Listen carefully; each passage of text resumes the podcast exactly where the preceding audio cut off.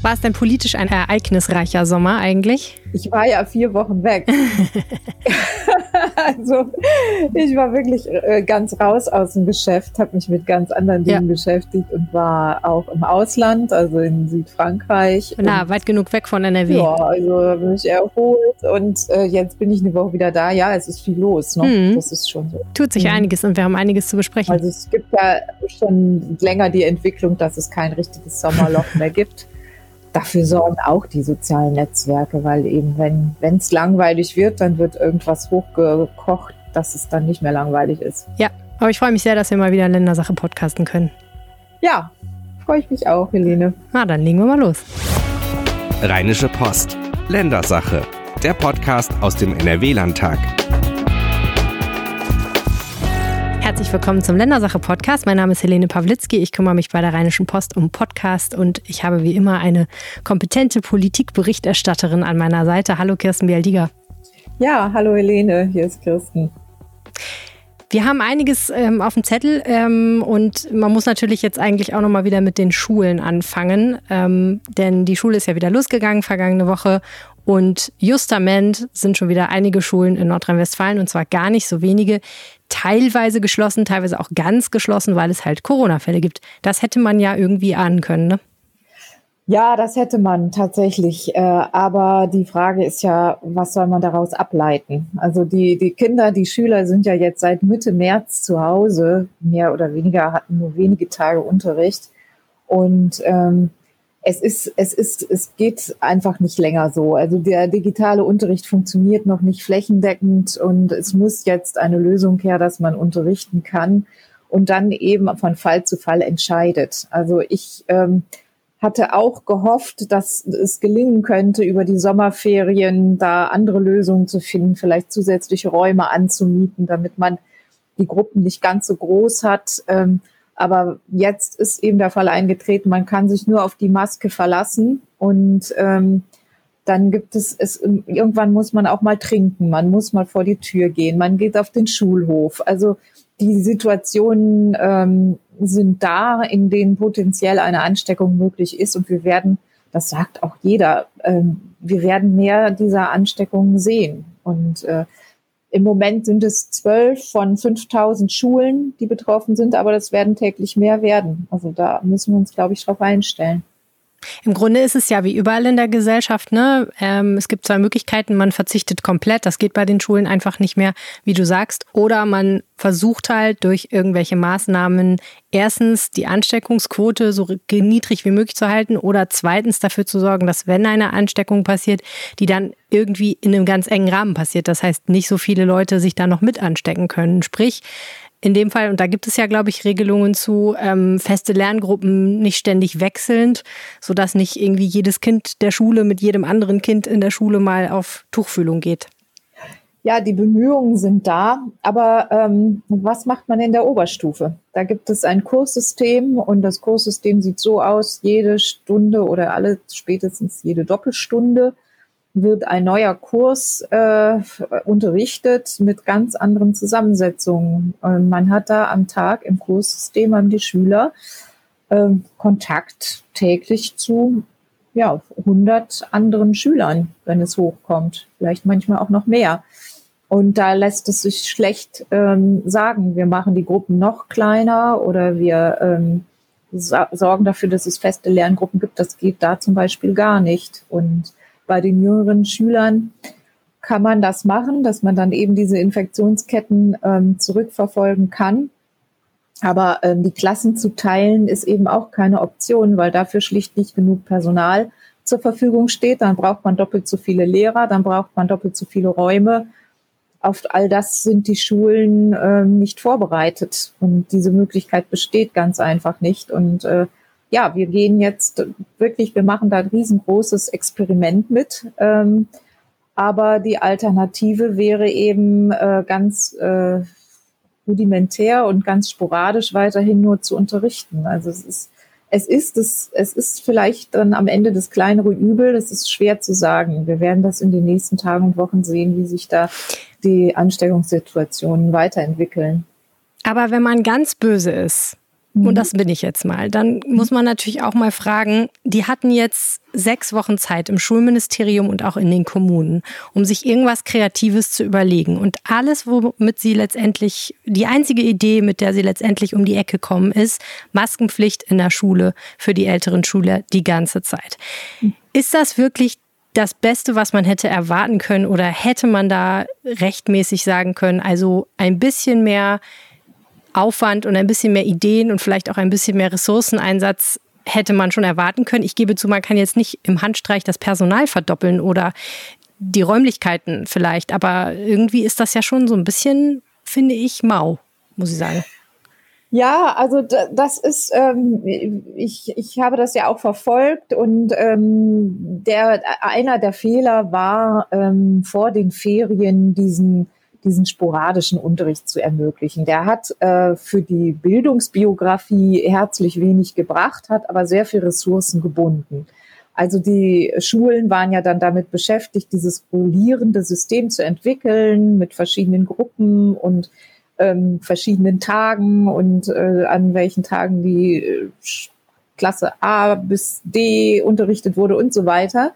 Und das hat sehr viel Kapazitäten gebunden. Und ähm, die Zeit hätte sicher anders investiert werden können. Also wenn man jetzt gesagt hätte, das ist jetzt zwar ärgerlich, aber wir machen bis zu den Sommerferien die Schulen nicht mehr auf. Aber wir nutzen jetzt die Zeit und nehmen da jeden auch in die Pflicht, sich dafür einzusetzen, jeden Lehrer in die Pflicht, sich dafür einzusetzen, ähm, erstens den digitalen Unterricht zu optimieren, zweitens Alternativen zu überlegen, wo das nicht möglich ist und drittens ähm, die Schulträger zu, zu, dazu anzuhalten, Alternativen zu finden, zusätzliche Räume zu finden. Vielleicht wäre man ein bisschen weitergekommen. Aber die Grundvoraussetzungen sind einfach immer noch zu schlecht. Es gibt ähm, keinen flächendeckenden Breitbandanschluss. Jede dritte Schule hat kein Glasfasernetz. Es gibt keine funktionierende Digitalplattform, in, äh, die, die auch den Datenschutz äh, und Sicherheitsbestimmungen voll und ganz entspricht. Es gibt viele Lehrer, die sich damit nicht auskennen. Also es ist so viel nachzuholen, dass selbst wenn man, glaube ich, alle Kapazitäten gebündelt hätte und alles ähm, wochenlang zusammengeworfen hätte, dann wäre man vielleicht ein kleines Stück weiter aber auch nicht sehr erheblich. Also die Maske wäre in jeder, bei jeder Lösung äh, das entscheidende Mittel der Wahl geworden. Das, das hm. glaube ich schon. Man hätte natürlich hätte man vielleicht auch sagen können, wir machen mehr äh, Unterricht im Freien. Das wäre eine Möglichkeit gewesen. Man hätte vielleicht eins der tausend Fenster, die defekt sind, reparieren können, sodass man sie aufmacht, um zu lüften. Das wäre auch, auch schön. Die hätten repariert werden können, natürlich. Ist immer wohlfeil, das zu sagen. Ne? Ja, also das hätte rechtzeitig auf den Weg gebracht werden können. Aber wie gesagt, also viele der grundlegenden Versäumnisse sind nicht erst Wochen, sondern Jahre alt. Hm. Es gab ja jetzt zuletzt auch den Bildungsmonitor nochmal und da gab es auch den bundesweiten Vergleich, der, da schneidet NRW immer noch nicht gut ab, ist auf der ähm, letzten Position, ähm, was den, den, die Ausgaben pro Schüler angeht. Also die öffentlichen Ausgaben pro Schüler sind in NRW bundesweit am niedrigsten. Hm. Das ist schon, das, das schlägt sich irgendwo nieder. Das ist aber keine neue Entwicklung. Also das, das sind wirklich Entwicklungen, die liegen Jahre und zum Teil Jahrzehnte zurück. Hm.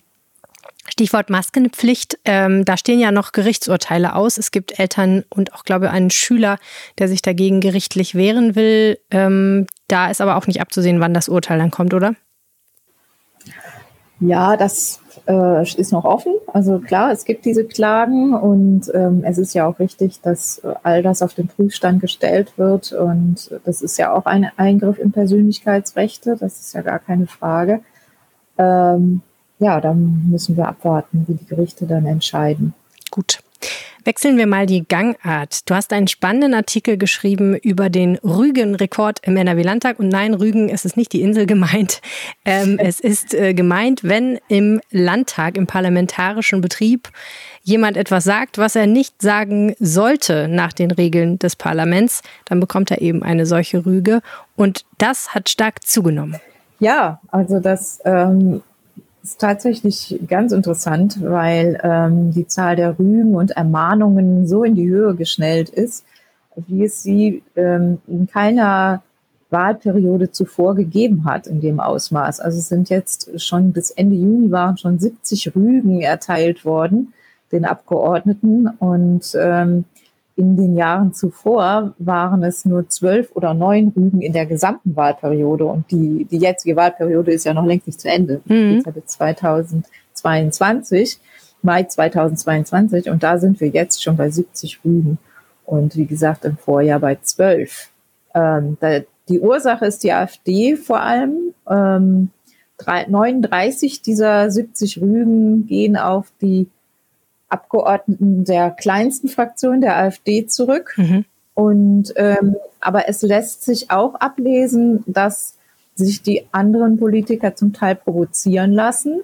Und der Landtagspräsident sagt, ja, äh, beobachtet er auch, die Debatten schaukeln sich jetzt immer häufiger hoch. Das heißt, die reagieren auch, die anderen Politiker reagieren auch entsprechend ähm, empfindlich auf Äußerungen der AfD und neigen dann auch dazu, äh, sich dann mal im Ton zu vergreifen. Mhm. Also da muss man vielleicht kurz erklären, es geht natürlich um persönliche Angänge, die so Richtung Beleidigungen zielen. Also immer dann, wenn es persönlich und verunglimpfend wird, ist das schon verboten. Aber es geht auch natürlich, glaube ich, äh, zumindest für Ordnungsrufe um so Geschichten, wenn man sich, wie, wie es so schön heißt, unparlamentarisch ausdrückt. Also da ist natürlich die Grenze fließend, aber zu flapsig wird und dann eine Sprache benutzt, die dem Hohen Haus sozusagen nicht angemessen ist. Ja, ganz genau. Und das sind teilweise persönliche Äußerungen und ähm, es ist auch manchmal einfach Jargon, also ähm, auch da sind auch leider, muss man sagen, Fäkalausdrücke dabei. Mhm. Ähm, und das Parlament äh, und, und der Ort, der ist ja der Ort der politischen Debatte und die Abgeordneten sollten natürlich Vorbild sein. Also wer da ja auch dann schon mal war, der weiß ja, wie groß und äh, rund die äh, Zuschauertribüne in diesem Saal ist. Und Sollte wie, schon jugendfrei bleiben ähm, eigentlich, ne? Genau, wie, wie oft da Schulklassen äh, sitzen und sich ganz genau anschauen, was denn die Politiker dort unten machen im Rund. Und äh, da ähm, ist es, ist es einfach nicht gut, wenn hm.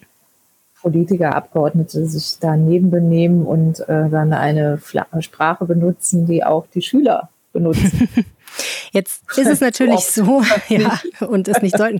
Äh, jetzt ist natürlich so, dass die Abgeordneten sehr große Freiheit genießen und eigentlich ist das ja auch richtig so, dass ihnen eben wirklich keiner vorschreiben kann, was sie sagen. Ähm, aber äh, das bedeutet natürlich auch, dass so ein Ordnungsruf und so eine Rüge jetzt nicht so ein wahnsinnig scharfes Schwert ist. Ne? Also letztendlich muss man sagen, hat da äh, der Landtagspräsident und das Präsidium in so einer Sitzung nicht so viele Möglichkeiten, um jemanden zu sanktionieren, der das wiederholt tut, oder? Ja, auch das ist schon unangenehm. Also wenn man da wiederholt auffällt und das wird ja dann auch öffentlich und auch die Äußerungen werden dann äh, mitunter öffentlich, das wird ja in den Parlamentsprotokollen festgehalten, ganz genau. Und äh, das, ich glaube auch, ähm, die AfD, der AfD kann das nicht gefallen, denn die Wählerschaft äh, nimmt ja für sich in Anspruch, auch auf Ordnung zu schauen und auf ordentliche äh, Verhaltensweisen und ähm, die haben auch darauf reagiert, haben auch eine Pressemitteilung herausgegeben. Also was stand da drin? Das ist dann schon unangenehm. Ja, das, äh, das ist auch die anderen Parteien. Verstehe. Okay. ja, na gut. Und, äh, ja, da ist natürlich auch was dran. Also die, die, Politiker der anderen Parteien sollten sich da auch nicht ähm, dann ähm, provozieren lassen. Hm. Ja, ich meine, gut, ne, das kennen wir ja schon. Äh, eine, eine bewusste hm. Provokation und ein Brechen der Regeln, um dann Aufmerksamkeit zu bekommen, ist natürlich auch ein probates politisches Mittel mancher populistischer Parteien. Und da ist dann die Frage, lässt man sich darauf so ein und macht man das auch noch mit? Besser nicht, mhm. um das mal so mhm. moralisch mit dem Zeigefinger zu sagen. Ich fluche ja auch sehr gerne, ja. aber ich bin ja auch keine Abgeordnete und versuche es mir im Podcast zu verkneifen. Ja, aber im Parlament würdest du es vielleicht dann doch vielleicht. nicht Das käme auf einen Versuch an.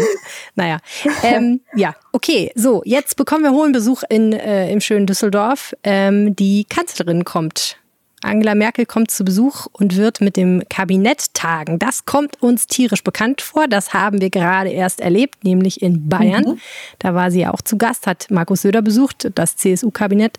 Und äh, hat da auf Schloss Herrenchiemsee mitgetagt und sich in einer feudalen Kutsche abholen lassen und so weiter und so fort.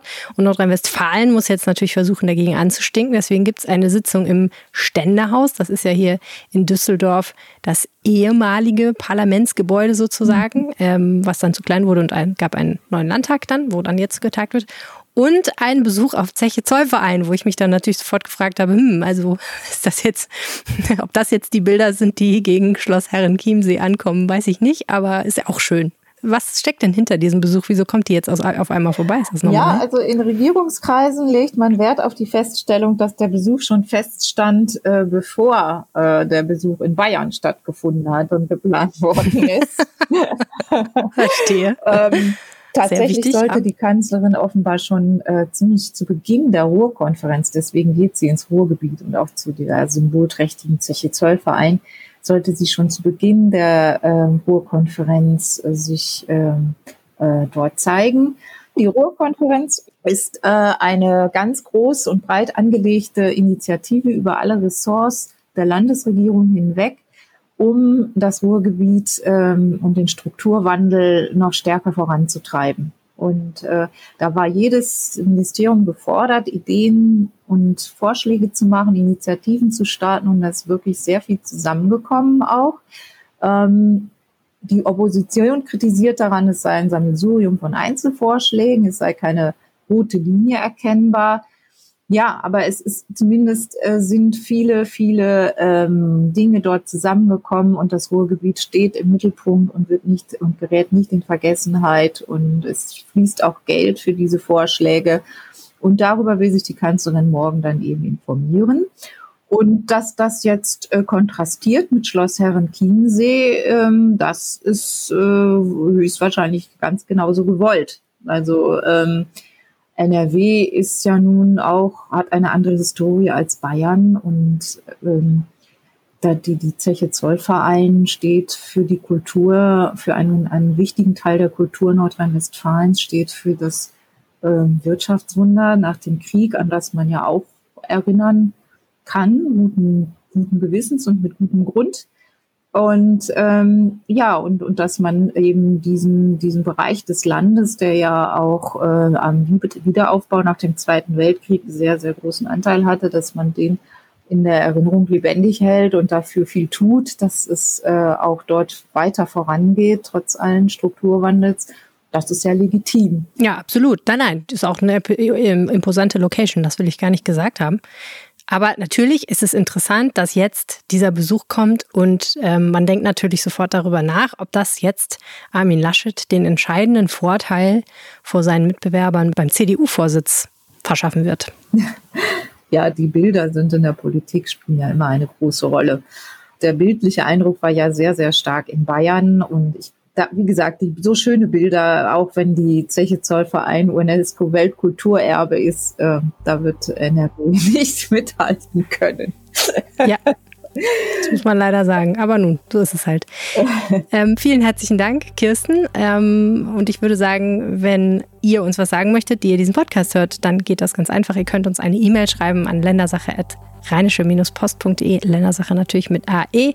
Ansonsten findet ihr mich auch auf Twitter unter Helene Pawlitzki. Da könnt ihr, uns, könnt ihr euch bei uns melden oder ihr schreibt uns über eine unserer vielen Facebook-Seiten, zum Beispiel RP Online auf Facebook. Dann erreicht ihr uns auch. Und äh, ja, vielen herzlichen Dank fürs Zuhören. Ciao. Tschüss, Helene. Ciao. Mehr bei uns im Netz www.rp-online.de